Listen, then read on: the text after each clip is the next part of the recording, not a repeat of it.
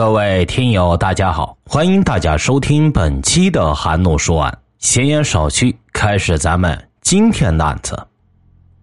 在短短不到两年的时间里，一个逆来顺受，无论嫁到哪儿都被人们视为老实本分、能干乖巧的弱女子，仿佛是在一夜之间干出了让乡民们瞠目结舌的事来。与他一起生活过的三个男人、两个婆母，先后莫名其妙的神秘死去。在那个偏僻、闭塞、民风淳朴的小山村里，乡民们并没有觉得什么不妥，只是在私底下说这个女人八字硬，是个扫把星。然而，当公安民警于偶然之中得知离奇死亡事件后，出于一种职业的敏感，并凭着对工作认真负责的态度。他们在田间地头来往穿梭，终于揭开了这个山村的神秘死亡事件。两千年九月五日下午，重庆市丰都县公安局刑警大队副大队长熊天云和刑警林晨松、孙志等来到该县龙河镇调查一桩盗窃案。几位民警忙活了大半天，也没有查到什么有价值的线索。正当他们准备乘车返回县里时，镇上公路边两位村民的闲谈引起了他们的注意。哎，李老栓呐，庙堂坝村十一组的冉龙华前几天发急刹死了，你知道吧？哎呀，怎么能不知道呢？那华娃子平日里身体好着呢，怎么说死就死了？听说华娃子死的那天晚上还坐在堂屋里边吃面呢，吃着吃的就一头栽倒在地上。嘴巴里边就吐着白泡泡，手跟脚还一个劲抽搐，那样子挺惨的。这人呢，还没送到医院就死了。哎，你们刚才说的都是真的吗？一直留心听村民闲谈的熊天云副大队长上前问道：“哪个不是真的呢？人都死了好几天了，听说今天冉家的人还在给他办理丧事呢。”其中被叫着李老栓的村民扯着嗓门回答道：“我感觉这里边怎么有事情呢？从他们说的情况来看，这个叫冉龙华的人显然有中毒的症状。可当地医院和派出所为什么都没有说起这件事呢？”熊天云副大队长说出了自己的疑问后，立刻得到同事们的赞同。随后，他又将这一情况向县公安局分管刑侦工作的领导做了汇报。引起了县局领导的高度重视。联系到此前县里投毒案件和中毒事件时有发生的情况，县局领导要求他们立刻进行调查，并将调查结果及时向县局汇报。当晚，熊副大队长率领刑警和龙河派出所的民警迅速赶到了庙堂坝村十一组冉龙华的家里。不巧的是，冉龙华刚下午就下了葬。冉家亲戚和帮忙下葬的邻居正在冉家吃着饭。当看见警察来时，屋里头一个个头矮小的女子放下手中的碗筷，慢慢向门口走过来。她一双红肿的眼睛疑惑的望着民警：“你们找谁呀？”“哦，我们不是找人的，只是看看。冉龙华是你家什么人呢？”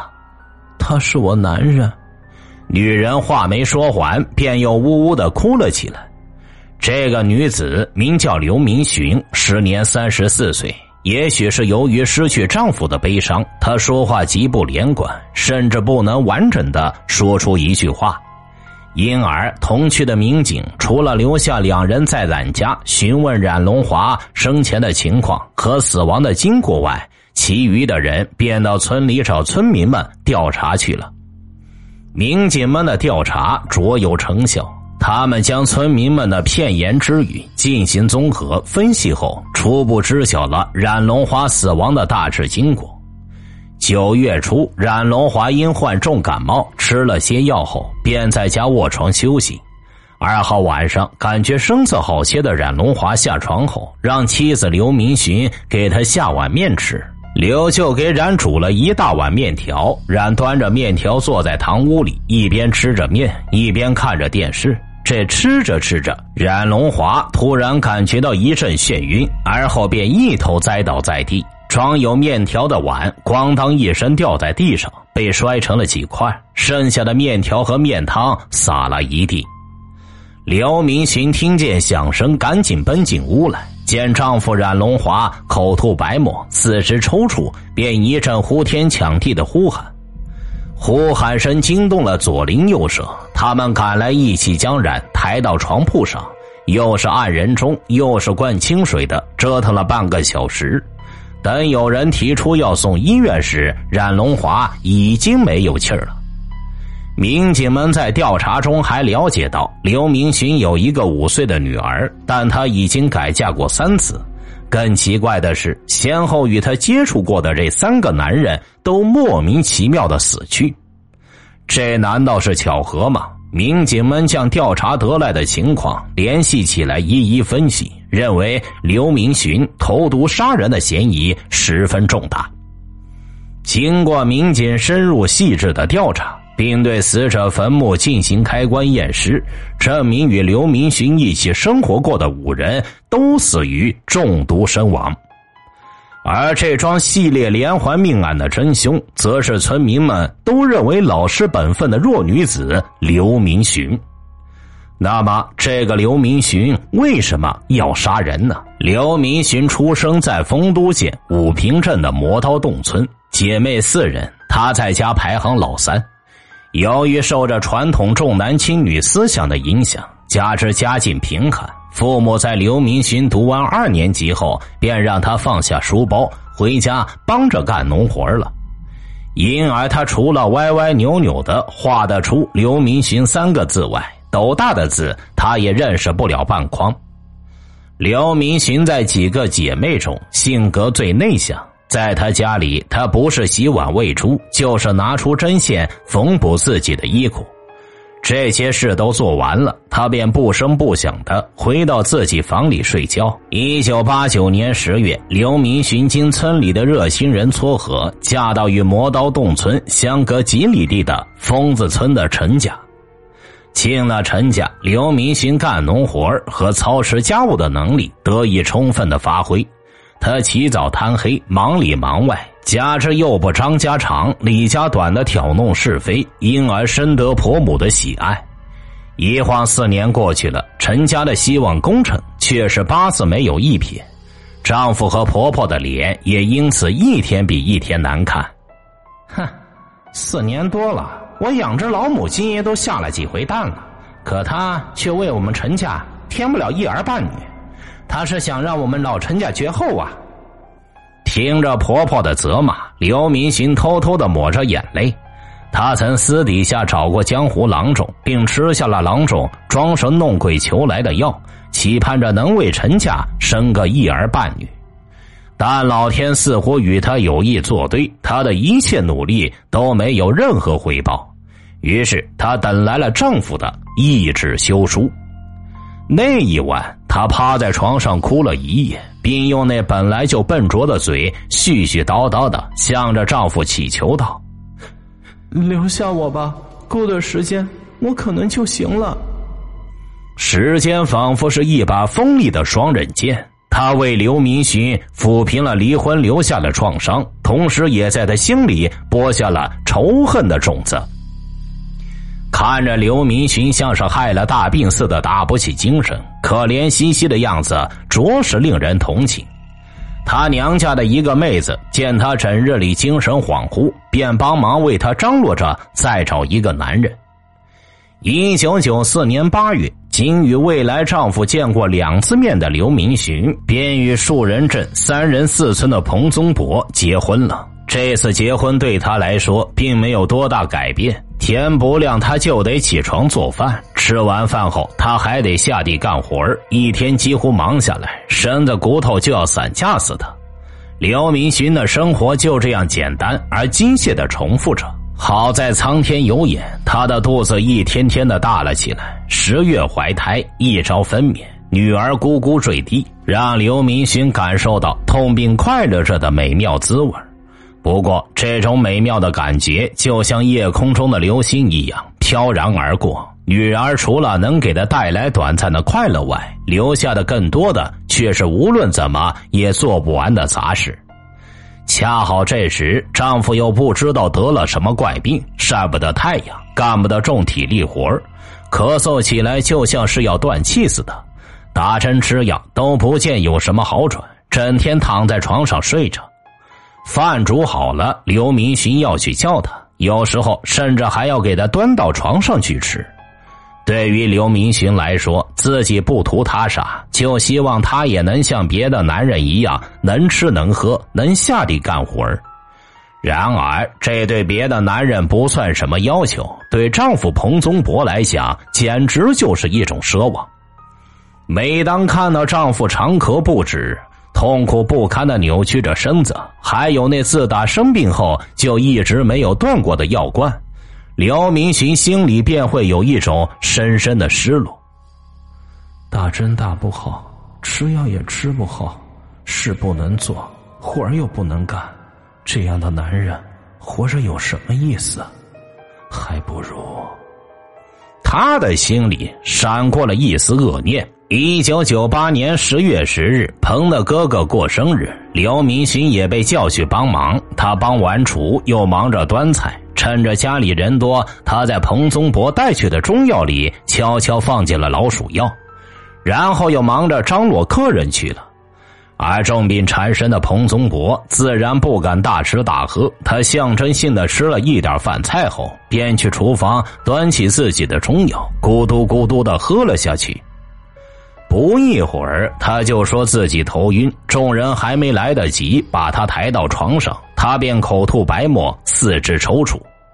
刘明寻见状，一下子扑到丈夫身上，哭得死去活来。可彭宗博蹬了没几下，还没明白到底怎么回事便一命呜呼了。彭宗博长期患病，这次是急性发作，在场的都亲眼目睹了这一场面，因而没有人对彭的死表示过怀疑。倒是人们对苦命的刘明寻又多了几分同情和怜悯。这个女人太可怜了，第一个丈夫离了婚，第二个丈夫又暴病而死，这孤儿寡母的今后该怎么生活呀？守寡的刘明寻带着女儿再次回到了娘家，但娘家已经没有刘明寻的份。一九九九年春节刚过，刘明寻便在娘家的催促下，经过好心人的撮合，带着女儿来到龙河镇，与单身汉高石柏过起了同居生活。高家并不像他想象的那么富裕，高石柏本人也不如先前介绍人所说的那么优秀。尽管他的年纪比刘明勋小五六岁，还是个石匠，但他平生最大的爱好就是抽一口，喝一口。刘明勋到他家后，他依然我行我素。他没挣几个钱，可烟酒却不离手。几个月下来，刘明勋对高石柏好吃懒做又抽烟喝酒的恶习感到十分厌恶。他曾想过离开高家，但他又开不了口。况且，即使高家同意他离开，他又能上哪儿去？娘家已经不再是他的家了。于是，每当丈夫外出喝酒的时候，她便独自在家里思索着摆脱困境的办法。良策没有想出来，可丈夫的酒友却像讨债鬼似的轮流来家里吃喝，家里就像开着流水席，买的肉、打的酒，转眼间便只剩下骨，酒也见底。瞅着这样坐吃山空，刘明勋心里十分的焦急。他耐着性子劝这高少喝一点酒，可得来的总是一顿臭骂。在多次劝说无效后，外表温顺的刘明寻心里打起了另外的主意。哼，与其花钱给你吃酒，还不如给你买包耗子药，让你到下边也做一个醉鬼。这一次，她将买回的鼠药直接倒进了丈夫的酒罐里。一九九九年四月二日晚，高石柏让刘明寻炖一锅腊肉萝卜汤，并叫上叔伯兄弟一起过来吃饭。一上桌，高石柏便提出要与叔伯兄弟喝酒。刘明星一边放着碗筷，一边劝着高石柏：“要不算了，今天就吃点腊肉汤，别喝酒了。”哎。你怎么又来了？我们兄弟几个难得聚在一起，哪能不喝酒？高石柏一听，勃然大怒。刘明星只得端出酒罐，给兄弟俩分别酌上。见酒就来劲儿的高石柏端起酒杯，劝兄弟喝酒。齐弟感觉味道有些异样，但碍于兄弟情面，没好开枪。哪知二两酒没喝完，两兄弟便开始头昏、呕吐，继而出现四肢抽搐的症状。其兄弟媳妇儿赶紧到卫生院叫来医生，初步诊断为中毒，当即被送往医院急救。所幸二人喝酒不多，且发现快，抢救及时，兄弟俩才被从死亡的边缘拉了回来。然而高家的祸这才刚刚开始。五月十六日的傍晚，体弱多病的高母胃口不好，便让刘明寻为他熬点稀饭。前次未成事的刘明寻将对高石柏的不满迁怒于其母亲，他一咬牙便将一包鼠药倒了一点到稀饭锅里。高母吃下刘明寻端去的稀饭，不到十分钟便气绝身亡了。随后，他便大呼小叫的跑到邻居家，将正在看电视的高石柏叫回来。高石柏平静的回到家里。对于多病的母亲的先逝，他认为再正常不过了。其他的事，他连想都没去想。两天后，在鞭炮声中，高石柏草草掩埋了母亲的遗体。村里添了座新坟，也多了一个冤魂。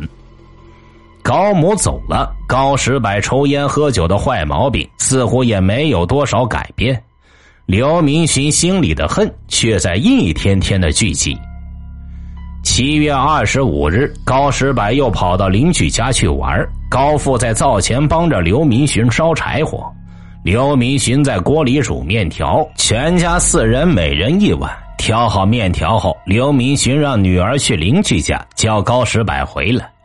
只管吃喝的高石柏将一碗面条一扫而光，然后便坐在屋檐下悠闲的裹着烟叶子。一支烟还没抽完，他便一头栽倒在地，口吐白沫，全身痉挛。高父以为儿子是患了疾病，马上叫来了医生。可医生还在路上，高石柏便到阴间去见他的老母了。哎，你们说这高家是不是闹鬼了？面对高家接二连三的死人，邻居们都觉得有些奇怪，但却找不出答案。煮面条时，高富在场，全家人都吃了，怎么就高石柏一个人死了？刘明勋平时老实本分，不多言语，又成了他最好的护身符，帮他躲过了这个劫难。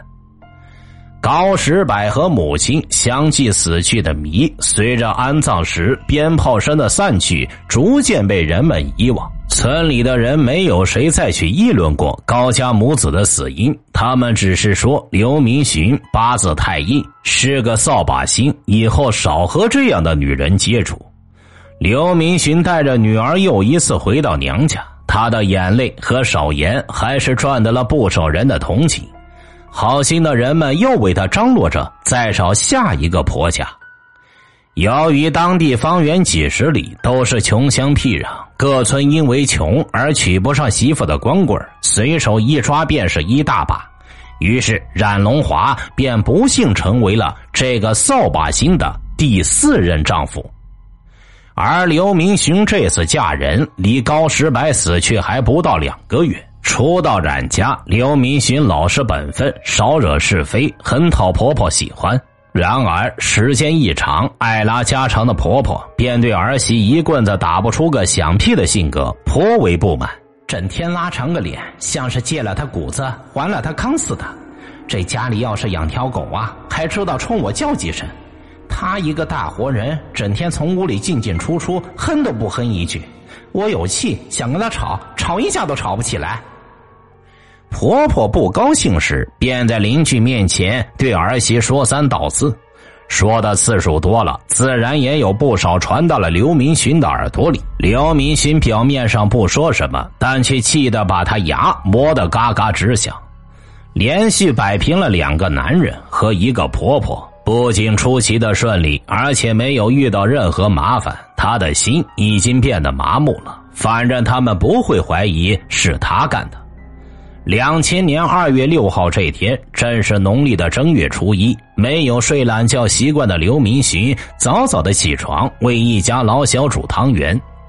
无意中，他发现碗柜里背后有一包已经压碎的鼠药，不知道是一种条件反射，还是压在心里已久对婆婆的怨气。她几乎未加思索，就将这些鼠药倒进了婆婆平时装汤的瓷盅里。